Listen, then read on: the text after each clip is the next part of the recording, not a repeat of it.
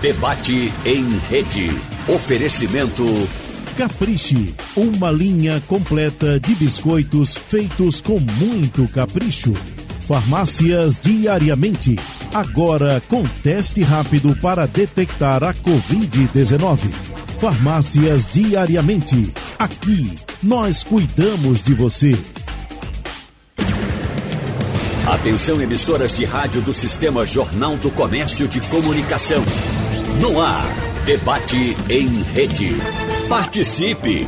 Rádio Jornal na internet. www.radiojornal.com.br As eleições trouxeram um novo cenário para a política nacional e estadual. Aqui em Pernambuco, por exemplo, no primeiro turno, 49 deputados estaduais foram eleitos, sendo 25 reeleitos o, no, os deputados federais de Pernambuco, nós temos 25 novos parlamentares eleitos, ou 25 parlamentares eleitos, sendo 13 reeleitos. E o partido no estado com mais parlamentares agora é o PSB, com cinco cadeiras ocupadas por deputados federais e 14 estaduais. Então, na nossa discussão de hoje aqui no nosso debate, vamos saber como é que ficam os projetos em andamento na Assembleia Legislativa de Pernambuco, na Câmara Federal também, quais as perspectivas para o futuro, essa mudança representa uma renovação ou é mais do mesmo, enfim, vamos conversar com os nossos convidados a respeito do que teremos pela frente. Nós queremos agradecer aqui a presença em nosso debate do nosso correspondente em Brasília, Romualdo de Souza. Aqui em nossos estúdios nós temos a presença da ex-deputada, jornalista. Eu estou muito, muito feliz, inclusive, Terezinha, em tê-la de volta no jornalismo. Estou acompanhando o seu blog, informações muito equilibradas. Parabéns, muito obrigado pela sua presença aqui. Obrigado. E a gente recebe também o deputado federal Daniel Coelho, que, como sabemos, não foi reeleito. Seja bem-vindo, deputado. Bom dia, bom dia para todos. A gente agradece aqui, cumprimento Terezinha, é, pela oportunidade de estar aqui na Rádio Jornal, para a gente poder fazer essa avaliação. Também queria agradecer os 110 mil pernambucanos, ou um pouco mais do que isso, que nos deram um voto de confiança nas últimas eleições. Eu ontem descobri, Terezinha, que é um, é um, prêmio que eu acho que ninguém quer, não, mas fui o deputado mais votado do Brasil não eleito. Né? Teria sido eleito com 110 mil votos em São Paulo, no Rio de Janeiro, no Rio Grande do Sul, em qualquer partido ou em qualquer estado. Uhum. Né? Então é uma coisa atípica, mas é, um sentimento também de missão cumprida. Né? Sete anos seguidos, o melhor deputado federal de Pernambuco no ranking dos políticos. E a gente sabia realmente que havia uma fragilidade de chapa, mas a nossa missão era carregar né, a mensagem da nossa candidata Raquel no primeiro turno, ela está aqui no segundo turno para disputa. Então, um sentimento da missão cumprida e com certeza, aonde tiver, vou estar tá, né, sempre defendendo as mesmas ideias, as mesmas pautas. Fica o meu muito obrigado ao povo de Pernambuco por essa expressiva votação na última eleição. Nos fale um pouco mais a respeito desse seu sentimento, deputado, porque você sabe, nós tentamos uh, realizar um encontro aqui é, em algumas ocasiões e não foi possível, tanto por questão de agenda de outros candidatos que não foram reeleitos, de outros deputados que não foram reeleitos, melhor dizendo, mas a gente percebeu também um certo desânimo, um certo, um certo abatimento nesses, nesses deputados que não foram reeleitos. Eu queria saber como é que está seu espírito hoje. Eu estou tranquilo, é, política é missão, não é ocupação de espaço de poder. Uhum. É, e eu cumpri a missão. Uma coisa é você não estar tá eleito porque faltou voto, porque a população reprovou o seu mandato. Outra coisa é o que aconteceu comigo. Eu tinha tido 97 mil votos, passei de 110. Então, não só o nosso mandato foi aprovado pela população, é, como a gente aumentou a votação. Então, outros que não votavam em Daniel passaram a votar, porque ao longo do mandato concordaram com a nossa linha, com a defesa das pautas que a gente fez. Então, eu estou muito tranquilo. Né? E, e, é evidente, vou seguir minha vida, vou né, ter novos desafios, não tenho é, medo de encarar novos desafios. São 18 anos consecutivos como parlamentar, uhum. então talvez a minha sensação seja um pouco diferente da de alguns, é, exatamente é, por o fato de não estar é, na próxima legislatura não ter sido reeleito não se deu porque houve uma reprovação do nosso trabalho, porque faltou votar, aumentou a votação agora. Não havia chapa, não é por uma conjuntura é, local né, é, e por o desafio que tive realmente de encarar aí. A gente sabe que tem algumas restrições aqui não é, da, da pauta de segundo turno local pela legislação eleitoral, não porque a rádio uhum. é, nos proíba de falar, mas a gente tem algumas restrições, mas foi uma decisão que tomei. Eu sabia que precisava carregar é, a campanha de Raquel no primeiro turno, que a gente precisava é, ter presença nos municípios onde eu fiz campanha e onde tive a expressivamente as maiores votações, em todos eles Raquel foi primeiro lugar. Então, assim, houve um, um cumprimento de missão. Né? E teve municípios aí que ela teve votação de vitória em primeiro turno, onde a gente estava uhum. presente com ação mais direta. Então, isso mostra que havia um objetivo maior. Né? E eu acho que a política ela tem que ser feita para transformar, para atingir objetivos, é, e não simplesmente para você estar tá ocupando os espaços. Eu teria caminhos mais fáceis. Né? Não podia até nem ter 110 mil votos, teria sido eleito com 70 mil votos. Era só ter optado pelo centrão uhum. ou para a polarização em si. Se tivesse optado por disputar a eleição agarrado no pé de Bolsonaro, agarrado no pé de Lula, uhum. ou agarrado no centrão, uhum. nesses partidos, estaria reeleito, podendo inclusive diminuir a votação.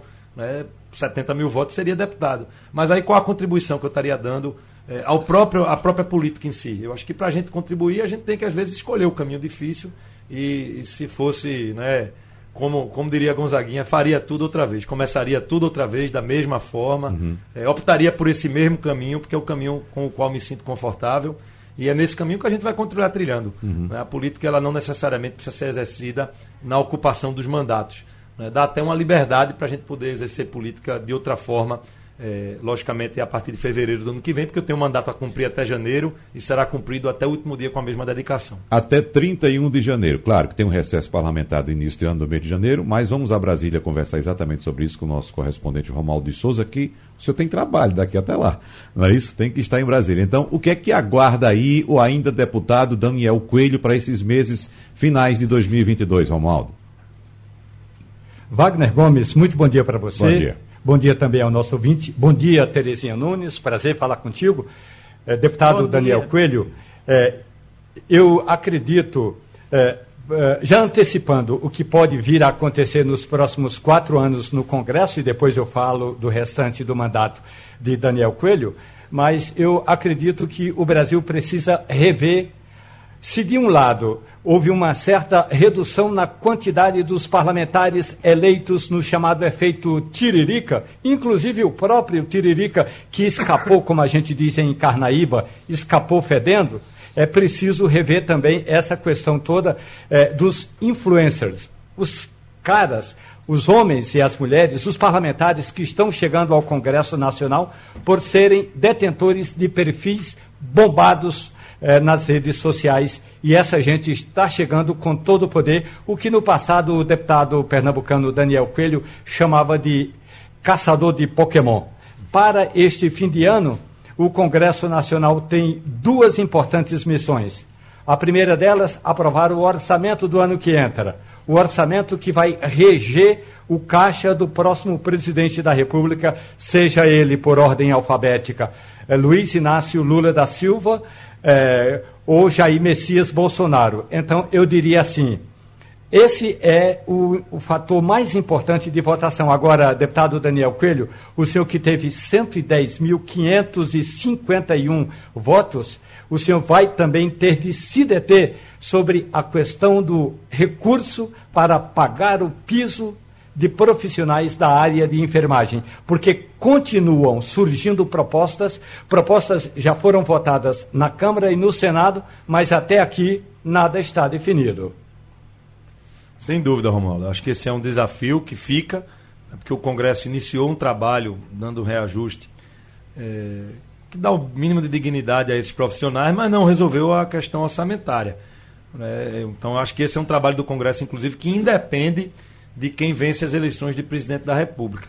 É, o que a gente pode ter, e a história mostra isso, é que após o fim do segundo turno, aí com o presidente escolhido pelo povo brasileiro, é, o presidente eleito pode querer avançar com algumas pautas, ele pode querer utilizar dos meses finais, né, sendo Bolsonaro reeleito ou mesmo Lula, é, que não está no cargo, mas já apontando como futuro presidente, o, o, o, eleito passa a ter um poder de articulação, ele passa a ter é, a capacidade, até porque a gente sempre fala isso na política, a expectativa de poder é maior do que o poder em si. Então, aquele que sai das urnas vitorioso, ele pode querer pautar algumas matérias no Congresso Nacional é, no intuito de acelerar o trabalho, né? cumprir algumas missões é, que hoje não estão no nosso roteiro, mas que podem ser importantes para o eleito e, se ele conseguir, evidentemente, maioria no Congresso, pode conseguir avançar. Então, acho que após o término do segundo turno, deve haver algum movimento do eleito, é, pelo menos escolhendo uma, duas ou três pautas para tentar vencê-las até o fim do ano, até o início do recesso, e aí a troca do Congresso Nacional pelos novos parlamentares eleitos. Uhum. Vou colocar a Terezinha Nunes na conversa também, porque ela traz a experiência de quem já foi parlamentar em Pernambuco, é jornalista, foi eleita deputada estadual, foi secretária de Estado, não é isso? E voltou para o jornalismo. Eu lembro até de uma ocasião, me parece que foi Roberto Magalhães que disse que política não tem porta de saída, só tem porta de entrada. Né? É, exatamente. Onde está Terezinha Nunes? Com a porta aberta ou com a porta fechada? Fechada para a política. eu voltei ao jornalismo de vez. Uhum. Né? Acho que foi é, importantíssima a experiência política, né? porque hoje eu estou credenciada para atuar no jornalismo político. Mas, assim, eu, eu realmente achei que chegou o momento de sair. Não tinha mais condições. Eu, eu passei um tempo na Assembleia só na oposição é muito difícil um deputado de oposição se eleger. Uhum. Daniel sabe como está difícil conseguir voto de opinião em Pernambuco, sobretudo no Recife. Recife mudou muito. Não é? Hoje o Recife elege mais os evangélicos do que mesmo deputados de opinião. Uhum. Então, uhum. houve um tempo que Recife praticamente definia a eleição em Pernambuco de deputado. Tanto federal, sobretudo federal, uhum. mas estadual também. Hoje, Recife perdeu na, na Assembleia Priscila Krause, é, Tereza Leitão, uhum. são deputados que tinham uma vinculação muito forte com a região metropolitana. É, o próprio Exaltino Nascimento, que também perdeu. Então, houve uma, uma, uma perda muito grande na Assembleia. É, houve uma renovação de, de, metade da Assembleia, né? foi metade de, dos deputados que perderam a eleição. Mas, assim, grande parte também porque saiu para para disputar outros mandatos. Eu queria, inclusive, Evago, eh, destacar aqui o papel das mulheres, porque eu estou muito nessa linha das mulheres. Né? É, meu blog, o blog delas, ele, ele, tem um viés feminino. E nós observamos que, depois, que essa eleição em Pernambuco precisa ser comemorada do ponto de vista do, do avanço das mulheres. Nós uhum. temos duas mulheres disputando o segundo turno. Nós tivemos a deputada Tereza Leitão eleita senadora. Pernambuco nunca teve mulher no Senado, nem no governo do Estado. Nós tivemos, é, aumentamos a bancada federal de, de, uma para três mulheres. Pela primeira vez, Pernambuco vai ter três mulheres na, na Câmara Federal. Inclusive, é, é, importante destacar que uma é de direita, que é a Clarissa Técio. Uhum. Uma é de esquerda, que é a Marília Reis. E tem a Isa Arruda, de Vitória de Santo Antão, que fica mais numa linha de centro-esquerda, por aí. Então a gente está bem representado é, do ponto de vista feminino na Câmara Federal. Só quer dizer Maria Arraes. Maria né? Arraes. Marília. Foi, né? falei Maria, foi, Maria, foi, foi. Maria Arraes. Uhum. Então, no caso, por exemplo, da Assembleia, nós perdemos, nós tínhamos 10 deputados, agora teremos 6. Mas por quê? Porque vários saíram para disputar os mandatos, que houve, inclusive, todos os candidatos, tivemos muitos, né? Homens escolheram mulheres de vice. Uhum. Então, por exemplo, Alessandro Vieira, que certamente se elegeria deputada novamente, foi vice de Miguel Coelho. Priscila saiu para ser vice de Raquel. Então, todo foi, foram mulheres da Assembleia que saíram para disputar outros mandatos. Então, desse ponto de vista, é, de qualquer maneira, é, a Assembleia perdeu, porque essas, essas deputadas tinham um grande destaque na casa mas ganhou outras também muito boas. Nós temos, por exemplo, o avanço das mulheres de esquerda, nós temos a Dani Portela, que entrou, né? a Rosa Murim, do PT, é, que devem ter destaque no, nos mandatos. É, nós temos Simone Santana, que continua, que também é uma grande deputada.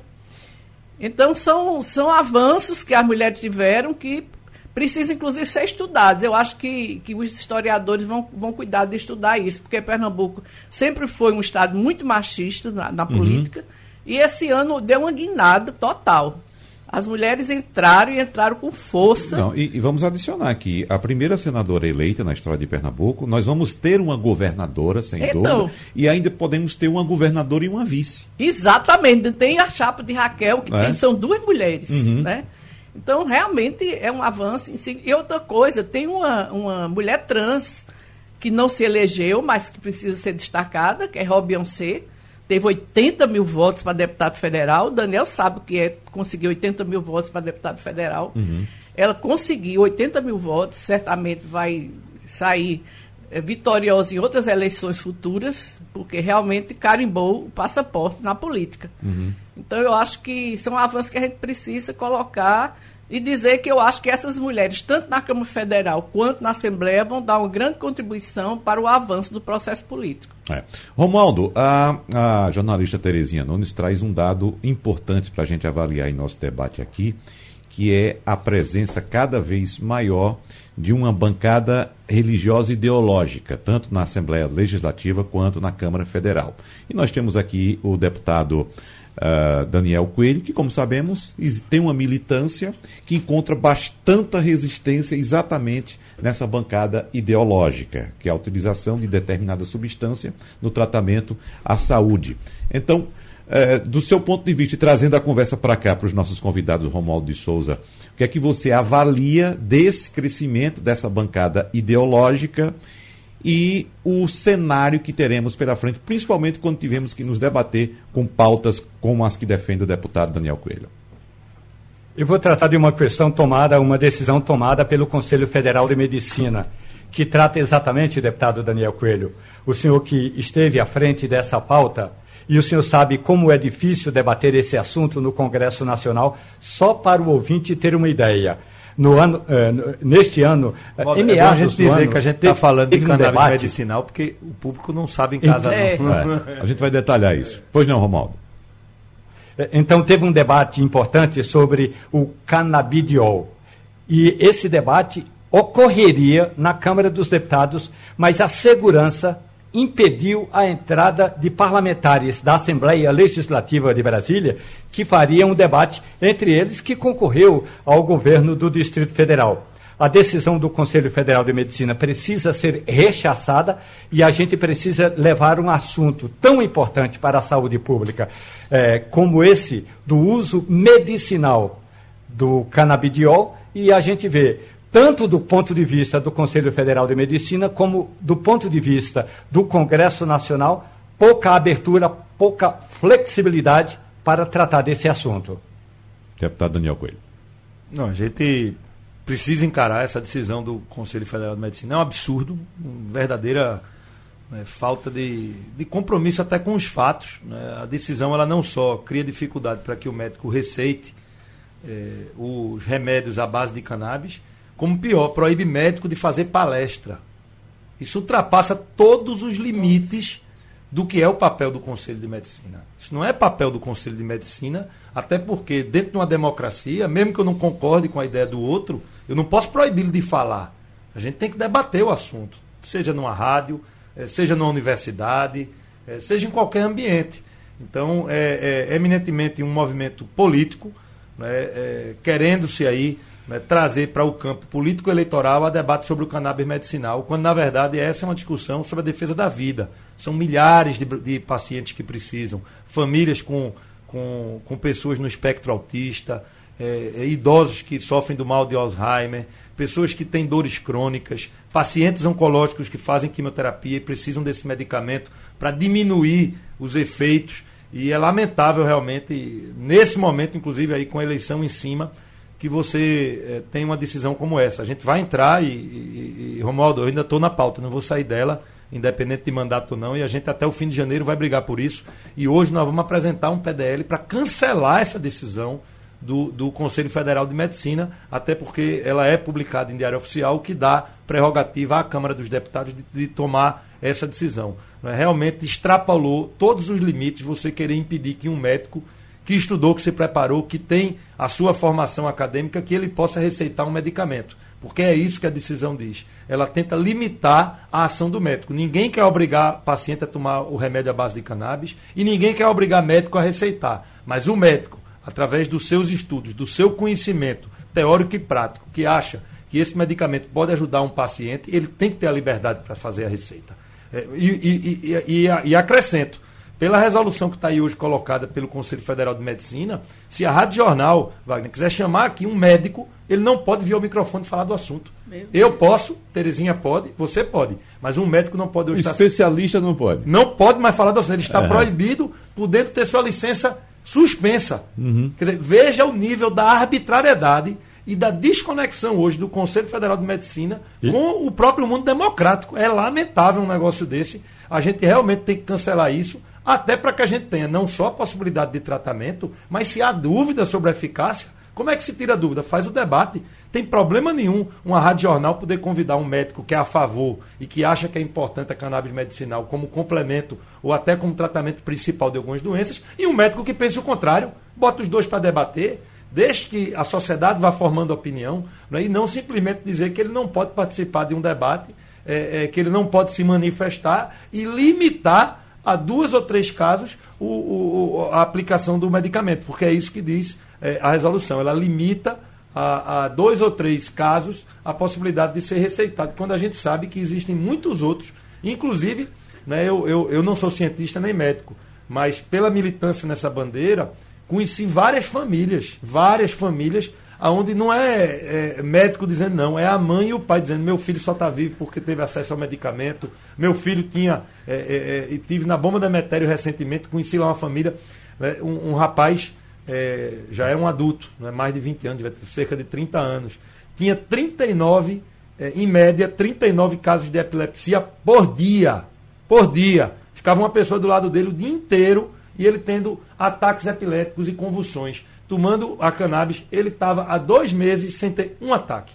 Uhum. Então a gente está mudando é, com o medicamento a vida de famílias. E aí vem o conselho e proíbe. Olha, é, é, são dessas coisas que dão tristeza realmente no Brasil. E o que a gente tem medo, Romualdo, não é de um fundamentalismo político só no Congresso Nacional. Isso ele está lá através do voto, eu não posso reclamar do voto. Mas eu não posso ter fundamentalismo político dentro do Conselho Federal de Medicina. Ali era para ser pautado pela ciência e pelas evidências. E eu estou com o sentimento de que estão misturando política e estão misturando esse fundamentalismo comportamental com a ciência dentro do Conselho Federal de Medicina. Ô, Wagner. E a gente vai lutar com isso. Sim. Romualdo. Eu gostaria de, de conversar com a jornalista Teresia Nunes, e aí pode ser depois do intervalo, veja o seu tempo, que é o seguinte: houve, de, é, Terezinha, houve um, uma, um aumento no número de mulheres na Câmara dos Deputados. Sim. É, ou seja, o percentual agora é de 18%, sendo que entre elas duas são trans. Agora, houve um recuo no Senado Federal. A pergunta é: e com relação à qualidade desse, dessa bancada feminina? Como é que a gente pode discutir esse assunto? Aumentar por aumentar o número?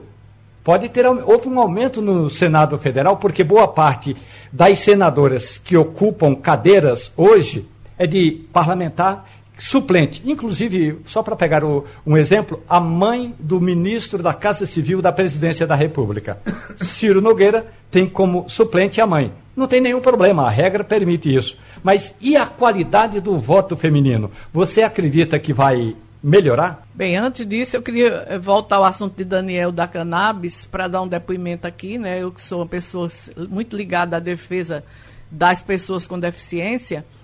É fundamental o uso da cannabis para as pessoas com deficiência.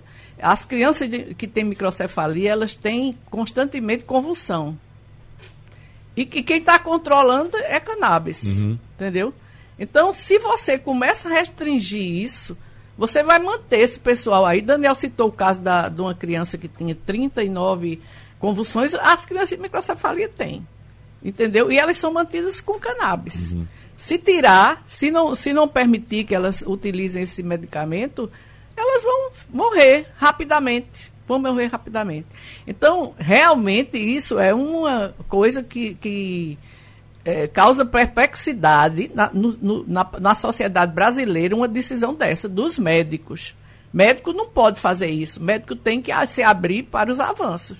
Não pode proibir que um, um novo medicamento de, seja utilizado pela população. Eu acho que eu acho que esse debate vai continuar na Câmara e tem possibilidade de mudar. Uhum. Eu acredito. Daniel, não sei se Daniel tem essa esperança, mas eu acho que sim. Eu acho que, que não, vai, não vai prosperar isso. É muito absurdo. É. Isso só não está dando mais confusão porque está no segundo turno. Eu queria que só tivesse razão na sua esperança, mas não, pelo que a gente observa, com o crescimento, inclusive que a senhora apontou das bancadas conservadoras, ideológicas, eu acho difícil. Sim, não? claro, eu acho que é mais difícil, mas uma coisa dessa é muito absurdo uhum. para manter. Agora, em relação às mulheres, como o Aldo falou, a questão da, do voto da qualidade do voto. Primeiro, eu acho que Pernambuco está muito bem servido nesse aspecto.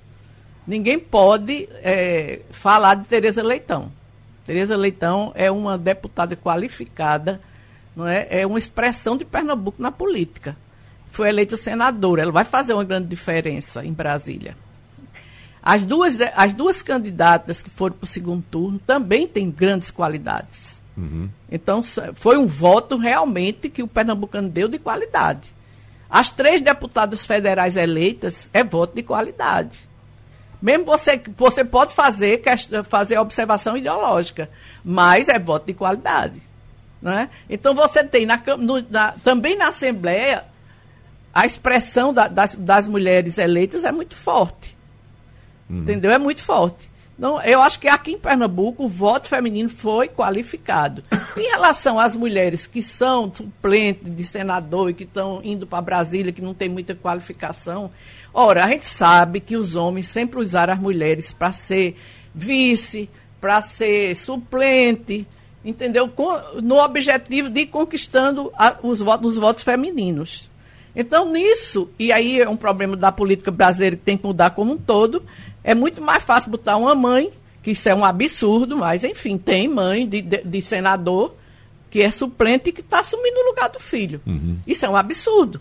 Mas a gente não pode, por isso, impedir que as mulheres avancem.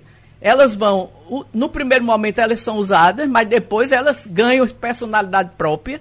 A gente tem casos de, eu não vou posso citar aqui para não criar problema familiar até, né, de homens que botaram a mulher como candidata a prefeito e a mulher hoje toma conta da política do município.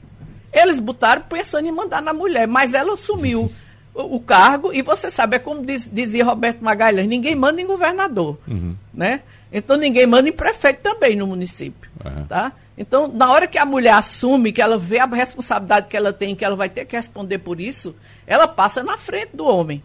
Então, não, não, eu acho que tem que se preocupar sim com a qualidade do voto, mas aí é, uma, é questão geral, não é questão de mulher.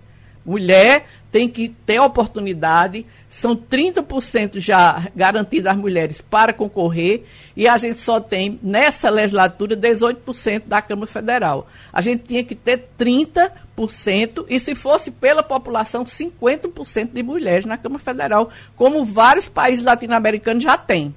A política é um cenário, é um ambiente, melhor dizendo, essencialmente masculino. Está mudando, como a senhora está dizendo agora. Mas o que é que falta para a mulher se sentir mais incentivada a entrar na política? Que a gente sabe que existe a cota de gênero na eleição, ou seja, Exato. tem que ser, se for 70% de homem, tem que ter 30% de mulher. mulher. Não é isso? É. For, no, o contrário nunca acontece. Nunca acontece. Nunca acontece. Então, tem, sempre é. a, a, parte menor é a da mulher. É. E mesmo assim, a gente percebe os partidos correndo atrás de mulheres. Venha ser candidata e chama. E isso abre janelas para atitudes uh, desonestas, corruptas, como aconteceu, por exemplo, em 18, vários casos apontados de mulheres candidatas usadas, laranja, é. porque a pessoa não sabia o que era, não conhecia. Não entre aqui, assine esse papel, a senhora vai ser candidata, não se preocupe. E assinava ali recibo de doação de campanha que ela nem sabia que existia. Não é? Então, o que é que falta para a mulher entrar, de fato, por vontade própria na vida pública? Em primeiro lugar, eu queria aqui é, fazer um elogio ao Tribunal Regional Eleitoral de Pernambuco, que caçou já vários vereadores em Pernambuco, vários. Vereador de mandato lá na, na Câmara foi caçado porque usou mulheres como laranja. Então o tribunal daqui está sendo rigoroso nessa questão e eu queria elogiar o, o, o, o, comportamento do TRE de Pernambuco. Em relação às mulheres avançarem, primeiro começa com o fundo eleitoral. Não o não fundo eleitoral da, da eleição, fundo partidário. Não é? O que é que acontece hoje? Os partidos recebem recursos do fundo partidário e vai todo para os homens, não vai nada para as mulheres. Né? Porque a, a, legislação, nesse caso, não é cumprida. Já, na, já quando se trata da eleitoral, aí é mais rigoroso. Então, o, o, o fundo eleitoral, se não for 30% para as mulheres, o partido pode ser caçado. Né? Uhum. Agora, no normal, que é onde se faz normalmente política, no dia a dia, onde as mulheres vão ter chance de ir, aparecendo e indo ter chance, não tem espaço. Não tem um tostão para os, os chamados MDB mulher, PSDB mulher. No PSDB é uma exceção. Por quê? Porque no tempo que Geraldo Alckmin era presidente, ele obrigou o partido a 30% do recurso ser para mulheres. Uhum. Inclusive no fundo, partid, no fundo partidário. Mas os outros partidos não têm esse limite. Então, não se, não se, não se investe nas mulheres. Né? Elas ficam esperando, aí quando chega na eleição, ah, venha se candidatar a hora. Que condição vai ter uma pessoa dessa para concorrer com os homens que já estão lá uhum. e sendo incentivados pelo partido. Uhum. Então é uma questão de tempo, de, de, de, se conseguindo avançar nesse sentido. E na hora que o povo dá uma demonstração, como está dando em Pernambuco, esse ano, de que quer dar oportunidade às mulheres, aí os homens vão abrir o olho. Uhum. Romualdo? Tem um detalhe importante, Terezinha, por gentileza. É, quando a gente fala é, de mulheres que são colocadas na suplência de senadores, muitas delas, ou por serem próximas, ou por serem aliadas, é, também é importante que na hora em que for discutir, ou for fazer, não é, de, deputado Daniel Coelho, fazer uma nova reforma eleitoral, que também se leve em consideração que esse grau de parentesco deveria ser evitado. Agora, tem uma investigação que foi aberta ainda na época da procuradora eleitoral Raquel Dodge, que não está concluída e que trata exatamente dessa questão que Terezinha Nunes levanta agora. Não do fundo eleitoral, mas do fundo partidário.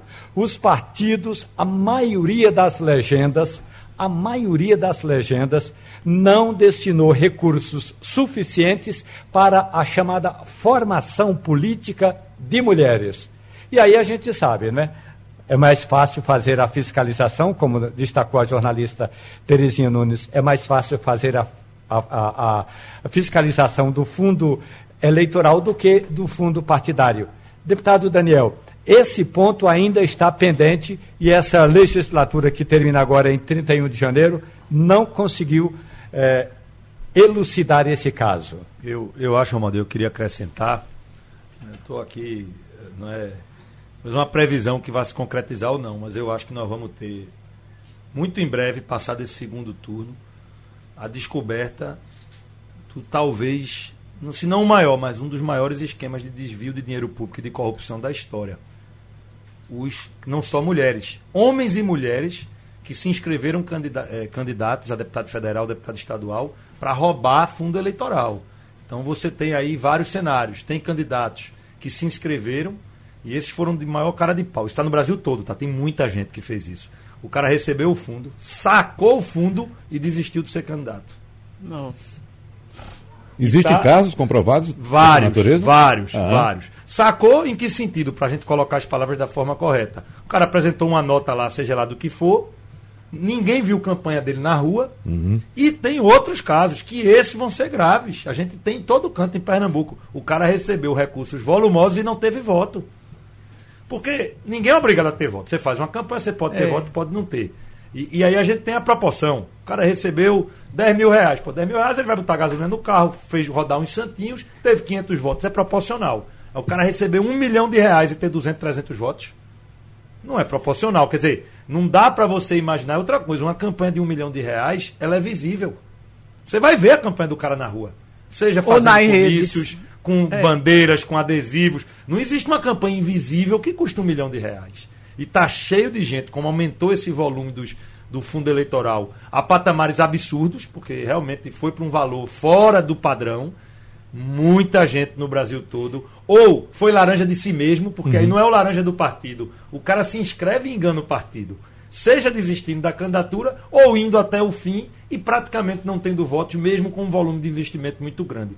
Eu duvido muito que Ministério Público, que o TSE, que Polícia Federal não venham a, a, a, a desmontar isso, não é? porque ficou muito evidente. Quando as prestações de contas forem divulgadas, isso vai ficar muito evidente e não consigo enxergar isso não dá problema. Nesse aspecto, deputado, eu vou trazer, aproveitando que você está tocando nesse assunto, eu vou eu tenho uma lista aqui de cinco nomes bastante conhecidos no Brasil que disputaram a Câmara Federal e tem um custo aqui da receita de campanha né? e a quantidade de votos. Aquela relação que a gente chama de valor do voto.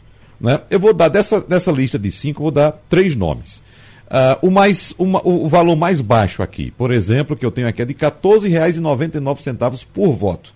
Foi da candidata Nise Yamaguchi, aquela médica que ficou conhecida por defender a cloroquina e tal. Ela foi candidata pelo PROS de São Paulo, gastou na campanha 550 mil reais e teve 36.690 votos. Tem outro nome bastante conhecido aqui, José Serra, do PSDB, que não foi eleito por São Paulo, ficou na suplência. O custo do voto dele foi de R$ 35,70. Ele recebeu do partido 3 milhões 175 mil reais e teve 88.926 votos. Agora, o que chama a atenção é o custo do voto da candidata Cristiane Brasil. Para quem não está lembrado, Cristiane Brasil é filha de Roberto, de Roberto Jefferson, que é como se diz politicamente o dono do partido, do PTB. Cristiane Brasil recebeu do PTB 2 milhões 877 mil reais. Quase 3 milhões de reais. Certo? Sabe quantos votos ela teve? 6.730 votos. Acho que não se elegia nem vereadora do Recife com essa votação. Né? 6 mil. Pois é, 6.730 votos, investindo 2 milhões 877 mil reais. O custo do voto dela aqui saiu a R$ 427,49. Não estou apontando o dedo para ninguém, estou trazendo apenas essa relação que tem como fonte o próprio Tribunal Superior Aí, Eleitoral. Você está pegando nomes conhecidos. Nomes assim, conhecidos. É, e, e você ah. reparar, o da Cristiana eu acho que já beira você te, analisar se foi feita a campanha ou não. Mas, por exemplo, o caso de, do, do, do Zé Serra ou da médica tá, tá, Nise Yamaguchi. Nise Yamaguchi, eles tiveram voto, uhum. não tiveram o suficiente. Então aí é um investimento errado. Quer dizer, teve o dinheiro, mas teve. A Nise teve 30 mil votos. 36 teve, mil. Teve 88. Ninguém Isso. acha 30 mil votos sem fazer campanha. Uhum. Né? O, o é. que eu estou colocando aqui é o crime. Não é o cara ter tido dinheiro e não ter o voto. É o cara ter tido dinheiro e não ter voto nenhum. Porque uma coisa é ter 88 mil votos, é difícil ter. É. O Serra não teve o suficiente, tem vários fatores, não vou entrar aqui na análise do, do porquê acho que ele não foi eleito. Outra coisa é o cara receber 3 milhões, como tem Brasil afora aí, ter mil votos, ter 500, ter 300. Então, é não ter sido feita a campanha. É corrupção mesmo que a gente está falando aqui. Deputado. O investimento errado é outra coisa. O da Cristiana, eu dizer que está nesse limite aí. Será que fez campanha? Aí tem que ver no estado dela. Houve campanha ou não houve? Por isso que é importante que a polícia vá investigar. Porque às vezes o cara pode ser um desastrado. Fez uma campanha toda errada e a população rejeita, a votação foi pequena. Mas é, é, tem muito caso de corrupção. E essa lacuna da lei, do cara poder sacar o fundo e desistir no meio do processo isso é um grande erro da legislação Deputado, atual. porque está dentro da legalidade, entre aspas. Né? Teve candidato que não teve um voto sequer. Zero voto. Já apresentou zero voto. Veja só. Aí tem que receber o recurso público. Recebeu o recurso e aí não tem o que discutir. Não, aí não, há o que discutir, né? Uhum. Não teve nem o voto dele. Se pois. você recebe recurso público e não tem nem o seu voto, é. o, o, assunto está né, tá, tá na cara. Mas eu confio de que a gente, quando for. essas prestações de conta vão chegar na justiça, eu uhum. tenho confiança de que é, serão analisadas com, muito, com muita cautela. Temos pouco tempo para fechar o debate, daqui a pouco tem horário eleitoral e a gente tem que correr com isso. Então, Romualdo, suas observações aí direto de Brasília, o que é que você traz para a gente agora? Rapidamente eu diria o seguinte: ano que entra, 1 de, janeiro, 1 de fevereiro, novo Congresso Nacional, 513 deputados, é, com 18% da bancada feminina, e no Senado Federal uma pequena, uma leve redução. Agora, Terezinha, nós também precisamos ter uma dimensão maior também no, no Poder Judiciário. É lamentável que você pegue hoje o Supremo Tribunal Federal, de 11 ministros, apenas dois são mulheres. Eu estou entre aqueles que, se é para a gente ocupar espaço, esse espaço tem de ser ocupado também no Legislativo, no, no Executivo e no Poder Judiciário. Terezinha Nunes. Sobretudo no Poder Judiciário. Aqui em Pernambuco, 54 desembargadores do Tribunal de Justiça, só tem uma mulher. A semana passada, o Ministério Público, que devia dar um exemplo à, à nação, fez uma lista sextupla para o Tribunal de Justiça para escolher um desembargador, seis homens. Uhum. Então, é, na Justiça de Pernambuco existe, parece que uma, uma algo combinado para vetar mulher. Então, como tem uma, uma reuniões é, fechadas para discussão de quem vai ser o próximo desembargador, nessas reuniões cortam todas as mulheres. Isso aí é, é um absurdo. Pernambuco é o estado mais atrasado de participação das mulheres no Poder Judiciário, nos altos cargos. Porque quando é para mostrar eficiência dos concursos públicos, hoje em Pernambuco, a maior parte dos juízes são mulheres. Por quê? Concurso público. Uhum. Agora, quando é para ser desembargador, não passa. Então, é, isso aí é uma questão gravíssima. Eu, eu tenho falado, falei na Assembleia várias vezes. A gente apresentou um projeto na Assembleia, inclusive, para obrigar o governo do Estado e a, todos os poderes, até 50% de mulheres nos cargos de livre escolha, que é, é os cargos comissionados. Tá? A gente a, a, apresentou, essa, é, esse projeto está na gaveta da Comissão de Justiça da Assembleia, porque os homens não botaram para votar. Uhum. Deputado Daniel Coelho, para a gente fechar, nós temos um cenário aí de nova legislatura a partir do ano que vem, e eu queria saber do senhor sua opinião em termos de esperanças para o povo brasileiro, né? e, claro, o povo pernambucano também. Independente de quem seja o eleito presidente da República. É, eu acho que é, não dá para a gente tratar com a independência, porque isso vai ter um efeito. Né? Houve um aumento realmente de senadores, principalmente, ligados a Bolsonaro. 44. 44. Deputados, eu não faço essa análise, porque o PL, na sua característica, é um partido de centrão. Então, se Lula ganhar dos 99 que ele elegeu, metade está agarrado com Lula em janeiro, não espera nem. Só metade? Só... Vamos. Isso é conta de padaria, tá? Pra tá gente. Mas uma boa parte. É. Então, assim, tem a ver com o eleito, né? Eu acho que assim, o eleito ele vai ter uma influência. É, o que a gente espera é o controle social. É de que a imprensa é, e as pessoas, através das redes sociais, façam o controle desse Congresso é, de forma mais intensiva e do próprio presidente, seja um ou seja outro. Eu não tenho muita esperança com o resultado do segundo turno, mas tenho uhum. esperança na população brasileira, na sociedade civil organizada, é, em tentar diminuir os defeitos que ambos têm, né? mas os defeitos de cada um, e são diferentes os defeitos de cada um, para a gente aqui não, não, entrar muito nesse detalhe, mas que a gente tente controlar os defeitos de cada um e tentar dar um foco no Brasil para a gente sair dessa confusão e que, pelo amor de Deus, que se diminua esse ódio, essa agressividade e a intolerância. É possível a gente sentar na mesma mesa, pensar diferente e se tratar com educação e respeito, né? que esse seja o futuro, pelo menos é o que eu espero para o nosso Brasil, independente de quem vence a eleição. Meu colega Romualdo de Souza, muito obrigado pela sua colaboração com o debate de hoje. Terezinha Nunes, seja bem-vinda ao mundo do jornalismo. Muito, Muito obrigado. E deputado Daniel Coelho quer dizer que, junto com o senhor, uh, Raul Henrique, Tadeu Alencar e, to, e alguns outros também que não foram reeleitos, Uh, me perdoe aqui que eu não, não, não, tenho como citar. Pois é, uh, nós perdemos bons parlamentares, mas tenho certeza que ganhamos bons colaboradores para os nossos debates. Muito obrigado aqui pela participação de vocês. Tchau, tchau. Sugestão ou comentário sobre o programa que você acaba de ouvir, envie para o nosso WhatsApp 99147 8520.